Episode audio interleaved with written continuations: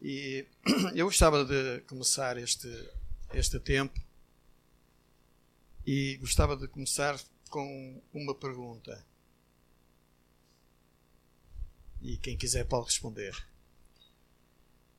Qual terá sido, desde a criação da, da humanidade até aos nossos dias, o ato mais louco do ser humano? Quem quiser responder, pode responder. Um de cada vez. Qual terá sido o ato mais louco que o ser humano, ao longo da história, tem cometido? Alguém tem alguma ideia? É difícil, não é? São tantos. Bom, vamos ver um texto bíblico que nos fala sobre alguém a quem Jesus chamou de louco. E talvez isso já faça luz na mente de, da maioria dos presentes. Todos nós já perdemos alguma coisa. Quem é que aqui nunca, nunca perdeu nada? Todos perderam? Eu também. Já perdemos muitas coisas. E às vezes nós perdemos coisas que nos fazem. Uh, nos trazem dificuldades. São perdas difíceis de serem, de serem colmatadas. Uh, são perdas que têm custos elevados. Perdas que trazem consequências que nós às vezes não, não gostamos. Há perdas e perdas. Às vezes perdemos pessoas queridas que partem. Outras vezes perdemos o emprego, perdemos dinheiro, bens, a saúde. Quantas vezes problemas graves de saúde surgem, de, de doença, melhor dizendo, surgem. Perdemos bens e muitas outras coisas. Tudo isto são perdas de muito difíceis, são perdas uh, uh, grandes, difíceis de ser colmatadas. E muitas delas não têm solução. Mas eu hoje gostava de falar convosco sobre uma perda que é eterna e irreparável. Uma vez acontecendo, é para sempre. E não há solução. Estou a falar da perda da alma humana. E quando eu fiz a pergunta sobre que qual terá sido o ato mais louco que o homem terá cometido desde a criação do universo até aos dias de hoje e continua a fazê-lo, estava a reportar-me exatamente à perda da sua alma, à ignorância de Deus, ao desprezo de Deus, ao não querer saber de Deus. Esse é o ato mais louco que algum ser humano pode cometer. A Bíblia diz que Jesus veio buscar e salvar o que é? Tudo o que se havia perdido. Todo o ser humano perdido. Jesus veio buscar e salvar todo o ser humano perdido. Muitas pessoas pensam que, bom, eu qualquer dia vou pensar nisso, vou pensar em Jesus, talvez um destes dias eu me volte para isso. Alguns outros pensam, eu sou muito novo, ainda tenho muito tempo pela frente, para que é que eu vou agora estar a pensar numa coisa dessas? Ou a minha vida está muito boa, eu tenho lá uma conta bancária muito grande, tenho casa, carro, piscina e não sei o que mais, viajo muito, é, vou agora pensar em Deus para quê? Afinal, não preciso de Deus para nada. Há quem pense que tem que deixar muitas coisas também para se aproximar de Jesus. Ah, eu, ah, sei lá, eu, eu, eu, vou ter que deixar de fumar, eu vou ter que deixar de beber, eu vou ter que deixar de, de, de me drogar, ou cometer algum outro ato pecaminoso, e talvez um dia depois eu, eu penso nisso, mas para já eu tenho que deixar. Como se fosse possível deixar isso assim, de um momento para o outro. Como se o homem tivesse alguma capacidade por si próprio para deixar essas coisas, encostá-las para o canto e, e vencê-las. Não é possível. Não é possível. Certamente irão existir mudanças na vida das pessoas quando elas se aproximam de Jesus e quando encontram Jesus, e quando ouvem Jesus, e quando seguem Jesus, as mudanças vão acontecer. Mas até lá, isso não acontece. As consequências da rejeição de Jesus, do amor de Deus em Cristo Jesus, são consequências irreparáveis e eternas. E o ato maior, maior loucura que o ser humano tem cometido ao longo da história tem sido de rejeitar o amor de Deus em Cristo Jesus. Esse não tem perdão, não tem salvação. Porque se auto-exclui automaticamente da bênção da salvação que Deus promete a todo o ser humano. Vamos abrir a palavra de Deus no Evangelho de Jesus, segundo Lucas, capítulo 12. Lucas, capítulo 12, e vamos ler apenas dos versículos 16 ao 21. Lucas 12, 16 a 21. E diz assim a palavra de Deus. E Jesus proferiu ainda uma parábola dizendo: O campo de um homem rico produziu com abundância. Ele razoava consigo mesmo, dizendo: Que farei? Não tenho onde recolher os meus frutos. E disse: Farei isto Destruirei os meus celeiros, reconstruí-los e reconstruí-los-ei maiores, e aí recolherei todo o meu produto e todos os meus bens.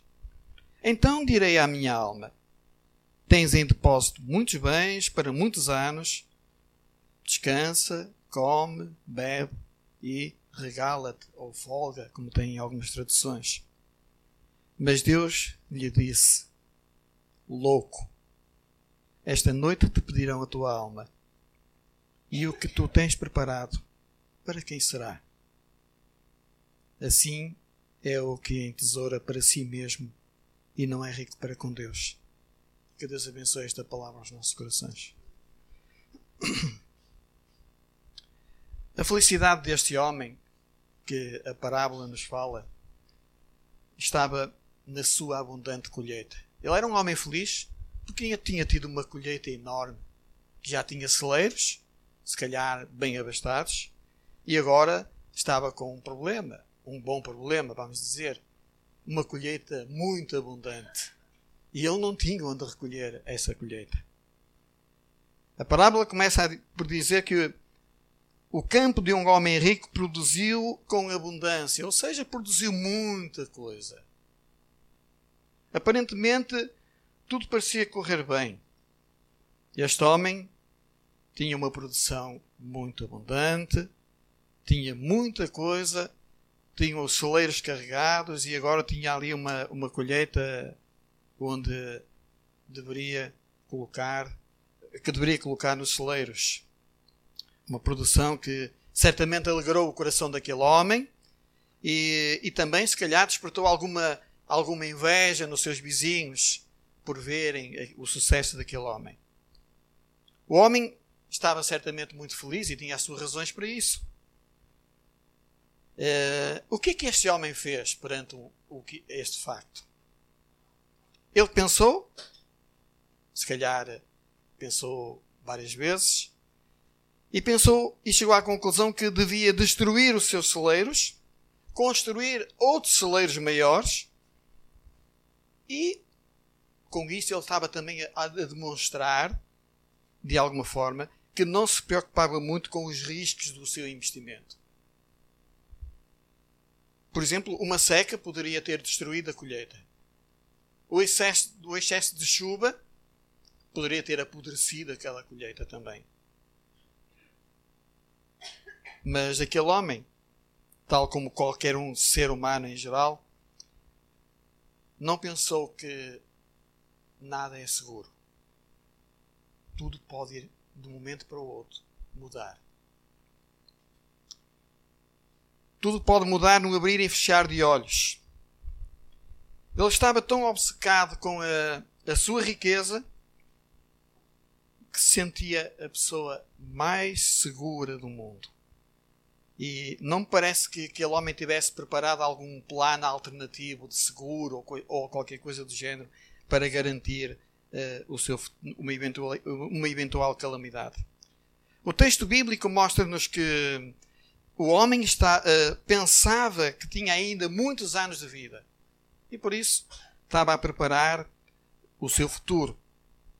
E daí, diz-nos o texto, que ele disse à sua alma: Tens em depósito muitos bens para muitos anos. Portanto, olha, descansa, come, bebe, folga e por aí fora. E não é isso que muitas vezes nós ouvimos as pessoas dizerem entre nós?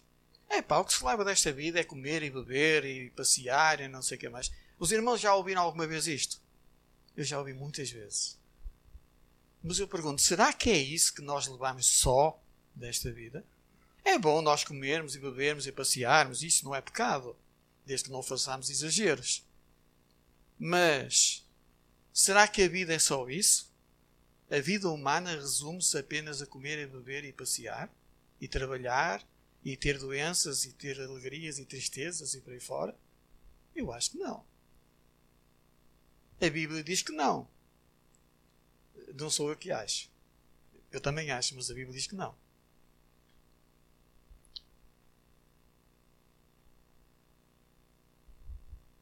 Aquele homem realmente tinha muita, muito, uma fartura muito grande de, de produção. E certamente, se calhar, essa produção garantir-lhe-ia o seu futuro tranquilamente. Mas o inesperado aconteceu. Deus disse-lhe: Louco, esta noite te pedirão a tua alma e o que tu tens preparado, para quem será? Por outras palavras, Deus estava a dizer: Tu és louco. De que é que te serve tudo isso? Tu não estás preparado para te encontrar comigo. Já imaginaram como é que este homem se sentiu ao ouvir isto? Um homem com tanto poder, riqueza e tanta, tantas coisas mais, de repente houve uma mensagem de Deus: Esta noite te pedirei a tua alma. E o que tu tens preparado não te vai servir de nada. O que é que este homem terá sentido? O que é que lhe terá passado pela mente?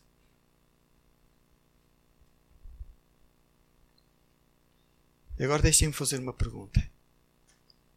Como é que tu te sentirias se Deus te dissesse a mesma coisa hoje? Agora, neste momento. Olha, hoje mesmo vais partir deste, deste mundo. E o que tu tens preparado? De que é que te vai servir?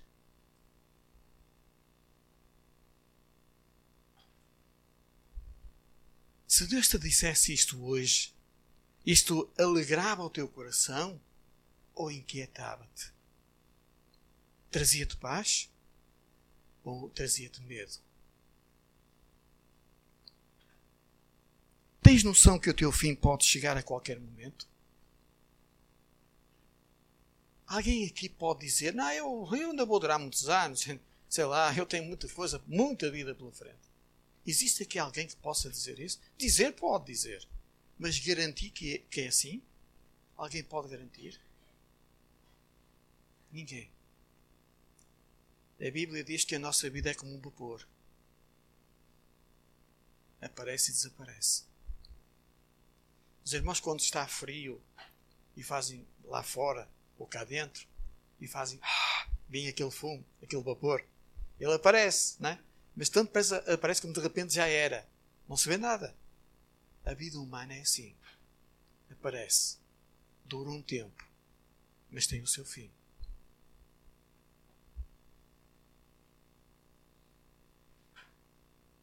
Talvez sejas daqueles que pensam como o homem desta parábola. Como é que pensava o homem desta parábola? O homem pensava que tinha muitos bens para muitos anos, diz o texto. Tens em tua, em tua posse muitos bens para muitos anos. Para ele, a vida, se calhar, ainda iria durar muito tempo. Mas não foi isso que aconteceu. A sua vida acabou naquela noite. Estás preparado para te encontrar com Deus? Responde a ti mesmo com honestidade. Pensa nisto. Se Deus te chamasse hoje, para onde iria a tua alma? Para o céu ou para o inferno? Tens a certeza de que daquilo que te espera quando partires deste mundo? Ou não sabes para onde vais? Ser honesto. Ser honesto na tua resposta. Pois da resposta que estás a dar no teu íntimo a ti próprio depende o lugar para onde a tua alma irá um dia.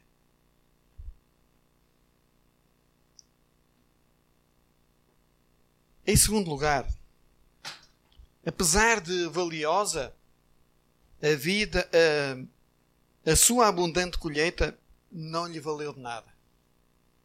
Era uma abundante colheita. Temos que reconhecer, segundo o texto. Mas apesar de tão valiosa e abundante, esta colheita não serviu de nada. O homem da parábola, questionou-se a si próprio: Que farei? O que é que eu vou fazer?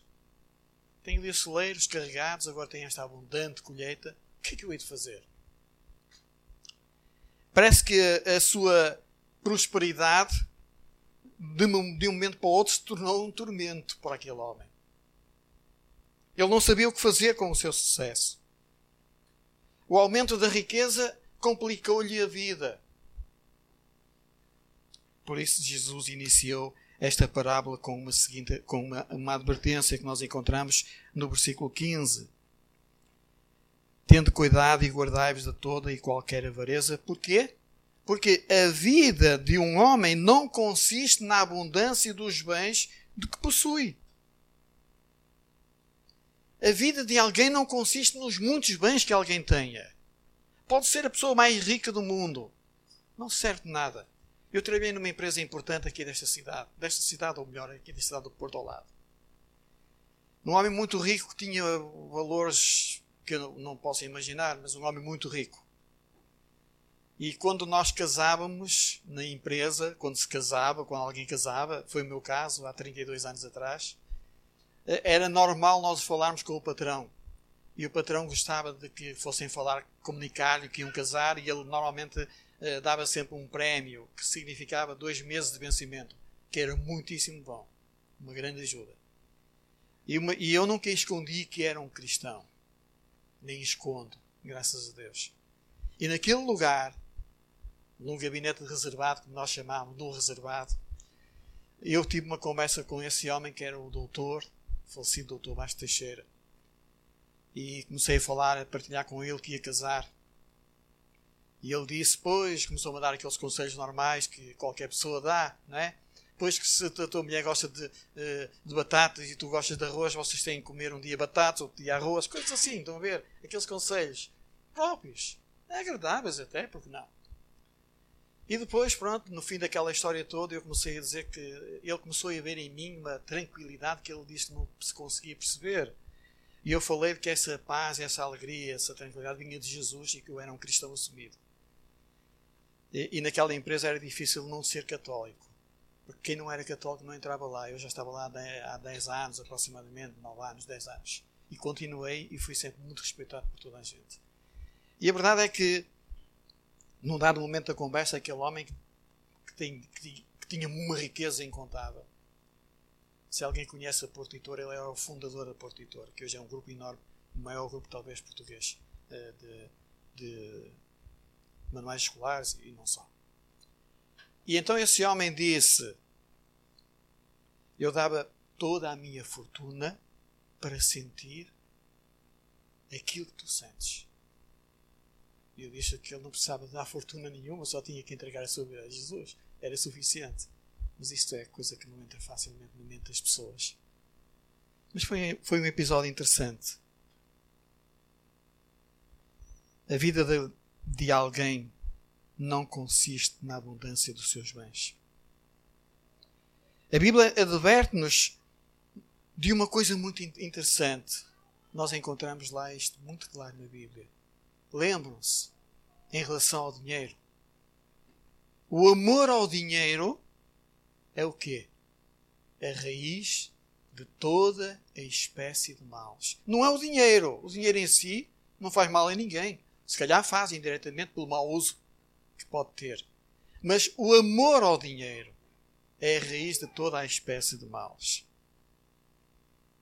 E nessa cobiça, diz o texto bíblico, alguns se têm desviado da verdade. E quanto isto tem acontecido? Já repararam que as pessoas com menos recursos são aquelas que mais ajudam? São as mais fiéis nos dízimos que, se, que, é, que são bíblicos e nas ofertas? Sabem porquê? Porque essas pessoas pensam no Senhor e no amor ao próximo. Têm o seu coração no Senhor quando estão a fazer, quando estão a servir. Não estão a fazer as coisas para, para, para aparecerem. Estão a fazer por amor, com prazer, com alegria. Porque elas fazem tudo como para o Senhor, de acordo com aquilo que a Bíblia também nos pede. Jesus disse: Lembram-se, onde estiver o vosso tesouro, aí estará o vosso coração. Onde é que tu tens o teu coração? Qual é o teu tesouro? Jesus disse também que ninguém pode servir a dois senhores. Não podemos servir a Deus e ao mesmo tempo às riquezas ou a mamão. No entanto, parece que o nosso homem tinha encontrado uma melhor solução. E qual foi a solução? Farei isto, disse ele. Destruirei os meus celeiros e construirei outros maiores, e aí recolherei todo o meu produto e todos os meus bens. Supostamente os seus novos celeiros iriam garantir o, o seu futuro. Só que ele esqueceu-se que toda a sua colheita era perecível. Estava sujeita a estragar-se, não durava para sempre. Os seus frutos e os seus bens acabariam por apodrecer e os seus novos celeiros iriam ficar velhos e iriam cair também. Tudo o que existe neste mundo tem um fim. Já pensaste nisto? As coisas da vida, desta vida, simplesmente não vão durar sempre. Carros, casas, fama, dinheiro, emprego, saúde, amigos, família, tudo vai acabar.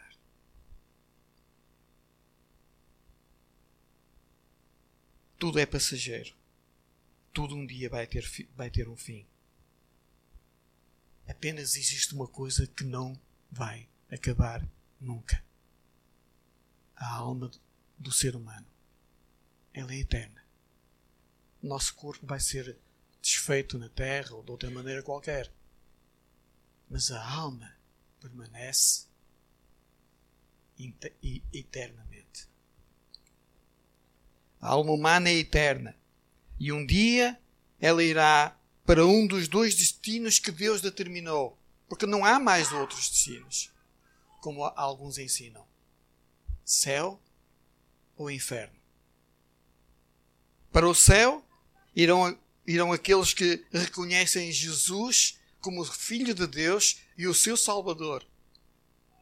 Para o inferno irão aqueles que não confiam que Jesus é o Filho de Deus e o único que os pode salvar.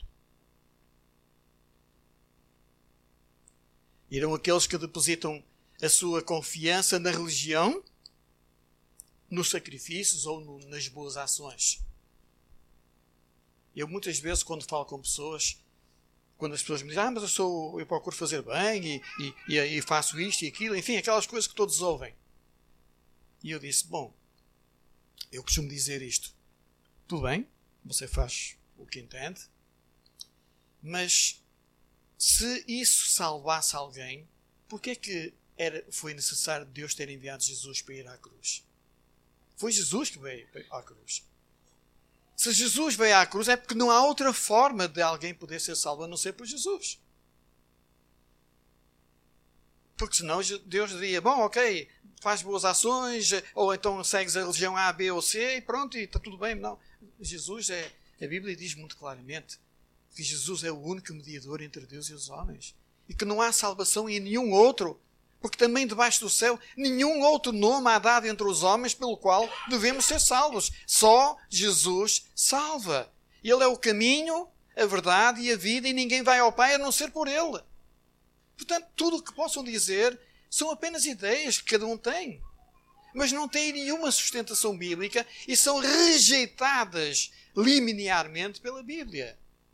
Portanto, são invenção de homens. Cada um segue o que quer. Mas a alma vai para o inferno ou para o céu, conforme a decisão que cada um tiver. É livre para o fazer.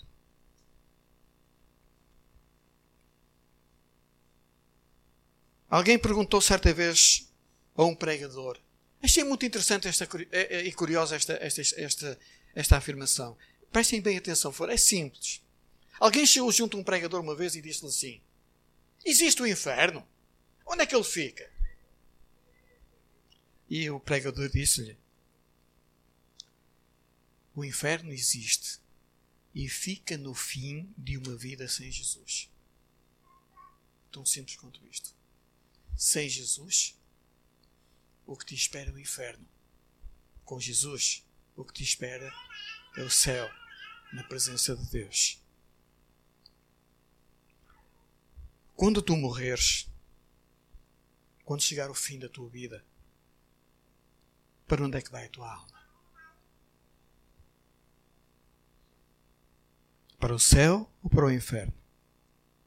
E por que é que pensas isso? Se acreditas que vai para o céu, que bom, graças a Deus por isso. Mas se tens alguma dúvida, ou se não tens a certeza, aceita o convite de Jesus crê em Jesus. Deixa Jesus entrar na tua vida. Bem a Jesus hoje. Entrega-lhe a tua vida agora. Aqui mesmo, neste lugar. Não saias daqui com o destino marcado para o inferno. Sai daqui com o destino marcado para o céu.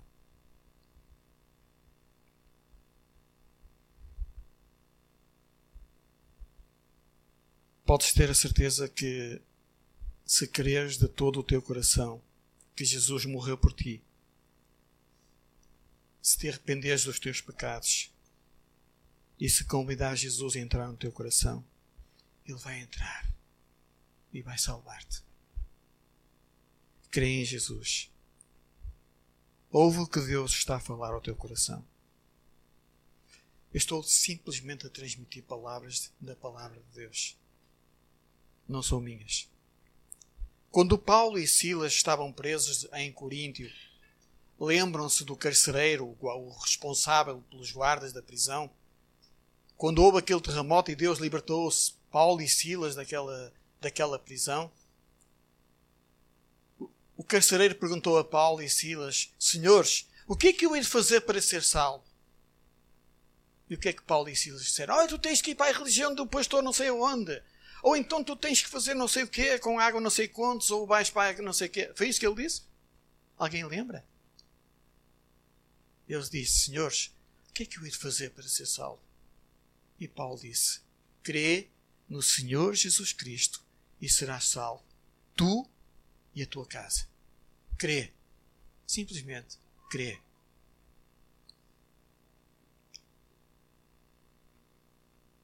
Eu pergunto, é isso que tu tens feito com Jesus?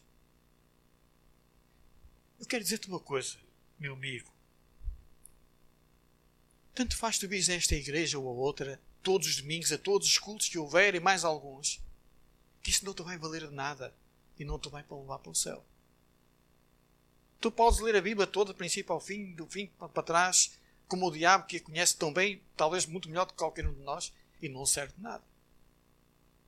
A única coisa que salva não é o facto de estar aqui todos os domingos sem faltar. O que, o que salva alguém é a fé em Jesus e o seu sacrifício numa cruz, substituindo-te a ti e a mim, levando sobre si, sobre si próprio Jesus, o castigo que cada um de nós merecia. E se tu não confias que Jesus fez isso por ti, tu estás condenado e não vais para o céu.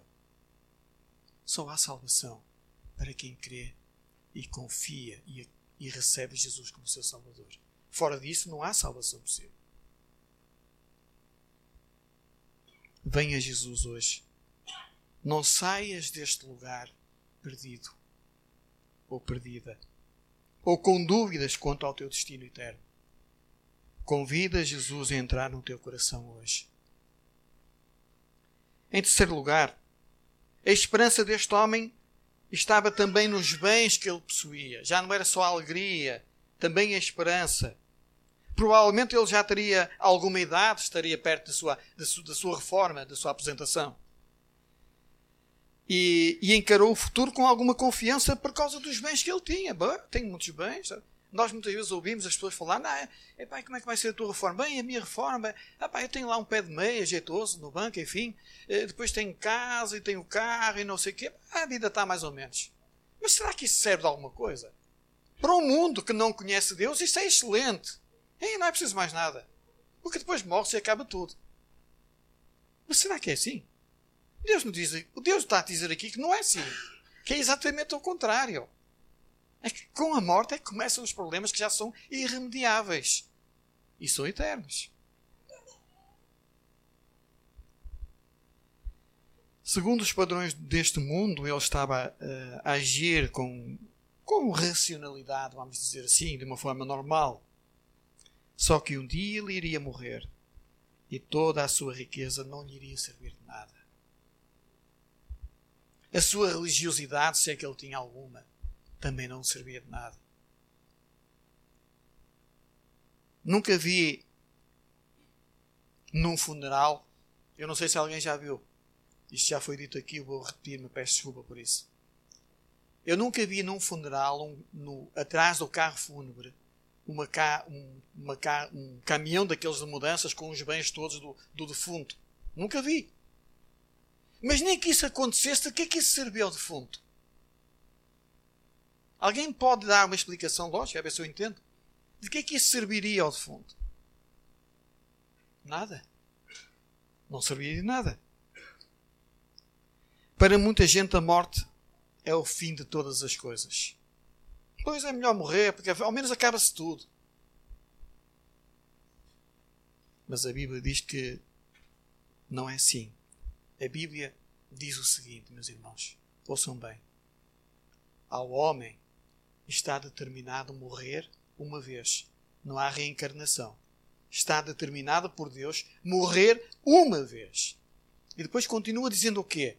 Vindo depois disso, o juízo. Ponto, parágrafo. É o que Deus diz. Não sou eu. A morte não é o fim de tudo.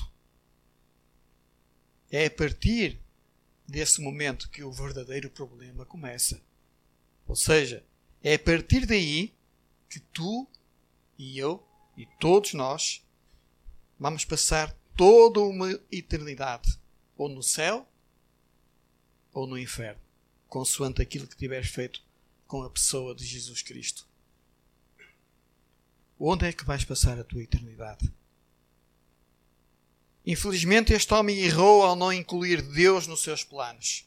Ele excluiu Deus da sua vida como a maioria das pessoas faz nos dias de hoje. Ele não se preocupou com a eternidade. E talvez nem quisesse ouvir ou falar sobre esse assunto, como acontece com a maior parte das pessoas também, pelo menos aqui em Portugal. Ah, sobre a morte, nem pensar. Eu tenho muito tempo, ah, esquece. Agora falem, fala, mas é de outras coisas, agora, agora em morte. Não, esquece. É assim que as pessoas reagem. Deus disse-lhe: apesar de ele alegar aquilo que alegou. Esta noite te pedirão a tua alma. E na verdade, ele partiu naquela noite, como diz o texto. Deus chamou e partiu para sempre com a sua alma perdida. Foi para o inferno. Um fim trágico. Tudo o que ele, que ele tinha não serviu de nada. Ele perdeu tudo, incluindo a sua alma, o bem mais precioso que algum ser humano tem. E para tudo sempre. Ouçam, a alma é eterna e vai viver eternamente ou no céu ou no inferno. Não vai haver um tempo em que a alma pronto, já passou, agora já, já foi, foi consumida pelo fogo do inferno e já acabou. Não. A alma é eterna e vai, e vai permanecer sempre no, no céu ou no inferno. Eu, tu e eu um dia iremos à presença de Deus. Quer acreditemos nisto, quer não. Qual vai ser o destino da tua alma? Qual vai ser o destino da minha alma? O céu ou o inferno? Vais herdar a vida ou a morte? Hoje o amor e a graça de Deus ainda estão ao, ao nosso dispor. Hoje ainda podemos escolher, mas amanhã pode ser muito tarde. Venha Jesus hoje. Ele te ama, Ele está a convidar-te a vires a Ele hoje. Ele ama-te tanto que deu a sua vida por ti e por mim na cruz do Calvário. Não saias daqui sem Jesus no teu coração. Não saias deste lugar condenado à, à perdição. Finalmente, uma advertência e um convite para todos nós, da parte de Deus. Jesus termina a parábola no versículo 21 e diz: Assim é o que entesoura para si mesmo e não é rico para com Deus. Por outras palavras, eu mesmo dizer: Assim é aquele que só se preocupa, o fim desse que vai para o inferno. É aquele que só se preocupa consigo e que não quer saber das coisas de Deus para nada. Onde é que está o teu foco? Onde é que os teus olhos estão fixos? Onde é que está a tua esperança? Em que está a tua esperança? A tua esperança está em quê? Suportada aonde? Em quem? Estará nas coisas deste mundo? Será que só tens pensado nas coisas temporais, efêmeras, passageiras? Aquelas que passam? Serão elas que absorvem a grande parte do teu tempo, das tuas energias, dos teus talentos? Se assim for, e com base no versículo que acabamos de ler, Jesus disse que sofreremos a mesma perda que este louco sofreu. Quem entesoura para si mesmo, diz o texto, perde a sua alma. E essa perda significa passar a eternidade sem Cristo, num lago de fogo e enxofre, onde há pranto, onde há dor, ranger de dentes, tormento eterno, no meio de uma escuridão eterna e sem qualquer possibilidade de sair dali perdido para sempre. Eu pergunto: é este o destino que queres dar à tua alma? Eu vou terminar com um convite da parte de Deus para todos nós aqui. Eu gostava que todos nós pudéssemos fechar os nossos olhos e, curvar as nossas cabeças, para não nos distrairmos com nada e nos concentrarmos com Deus. Vamos então baixar as nossas cabeças e fechar os nossos olhos e ouvir com atenção aquilo que Deus quer falar ao nosso coração hoje. Deus está aqui conosco. Deus está aqui a falar contigo esta manhã. Deus que tem um convite a fazer-te. Se está aqui alguém entre nós que não tem a certeza da sua salvação, está aqui alguém que nunca convidou Jesus a entrar no seu coração e quer fazer quer fazê-lo hoje. Então, aí mesmo no seu lugar, levanta a sua mão para que possamos ver e orar por si no final. Levanta a sua mão. Venha a Jesus. Jesus está aqui pronto a recebê-lo. Jesus está aqui pronto a, a ir ao seu encontro, a abraçá-lo no seu colo, a transportá-lo para o céu quando o levar desta vida. Então levanta a sua mão para que no fim nós possamos orar por si. Não tenha vergonha. Talvez você esteja a lutar interiormente com receio de dar esse passo. O seu compromisso não é com a igreja, não é com o pastor da igreja, é com Jesus. Venha a Jesus. Jesus está aqui de braços abertos, pronto a recebê-lo. Não rejeite o amor de Jesus. Jesus disse: Vinde a mim todos os que estáis cansados e oprimidos, e eu vos aliviarei. Venha a Jesus. Venha a Jesus agora, hoje. Levante a sua mão para que nós possamos saber que tomou essa decisão por Jesus.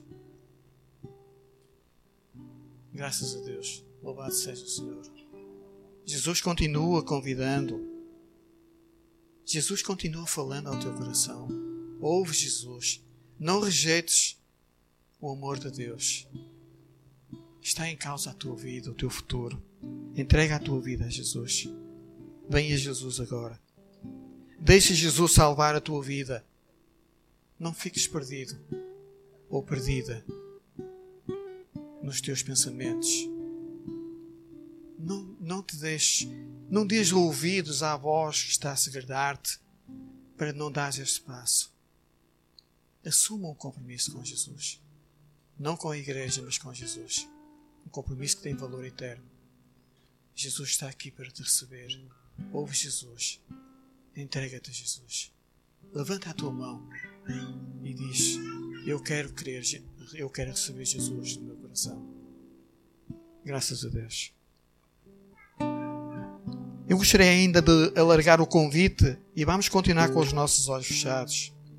Gostaria ainda de alargar o convite a ti que já és crente avalia a tua vida. Será, será que estás a investir o teu tempo, os teus talentos e, a tu, e todo, tudo o que tu és nas coisas que têm valor eterno? Tens a certeza de que Deus concorda com a tua conduta, com as tuas escolhas e opções? Se assim não for, hoje mesmo acerta a tua vida com Deus e deixa que Deus te use para seres bênção na vida de muitos que também anseiam por salvação. Que o Senhor nos ajude e tenha misericórdia de todos nós. Amém.